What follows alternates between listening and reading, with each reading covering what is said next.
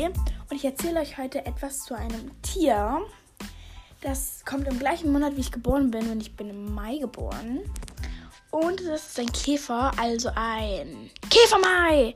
Äh, nee, ein Maikäfer.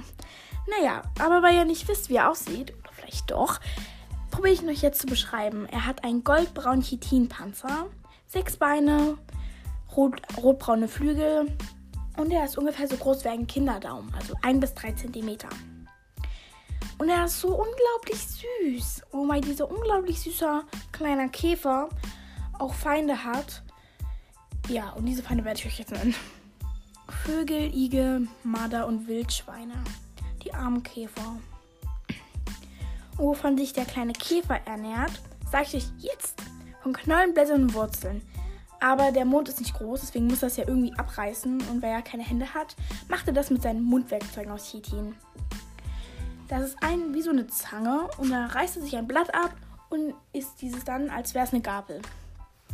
Und warum ich euch dieses Tier vorstelle, ist, weil es alle drei bis vier Jahre auftritt in Schwärmen. Vielleicht kennt ihr ja diese, blöde, diese blöden Dinger, die immer im Haar hängen. Das ist voll nervig. Hey, sie können bis zu 8 km/h fliegen. Voll schnell! Nee, die können uns gerade mal überholen, wenn wir ganz langsam laufen. Naja.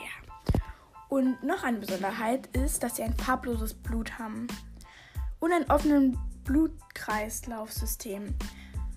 Also da gibt es keine Adern wie bei uns, sondern das ist im ganzen Körper verteilt, das Blut. Die kleinen Käfer, die werden, kommen nur alle drei bis vier Jahre, weil das hat also was mit der Fortpflanzung zu tun. Und diese findet im Frühling statt an den Futterplätzen. Und wenn das Weibchen, das Männchen, äh, nee, andersrum, das Weibchen, nee, das Männchen das Weibchen befruchtet hat, gräbt sie ein 30 cm tiefes Loch und legt ihre Eier da rein. Und das Männchen stirbt. Das arme Männchen. Naja, und das ähm, Weibchen stirbt auch kurz danach. Manchmal schaffen sie es gar nicht, dass sie die Eier komplett ablegen.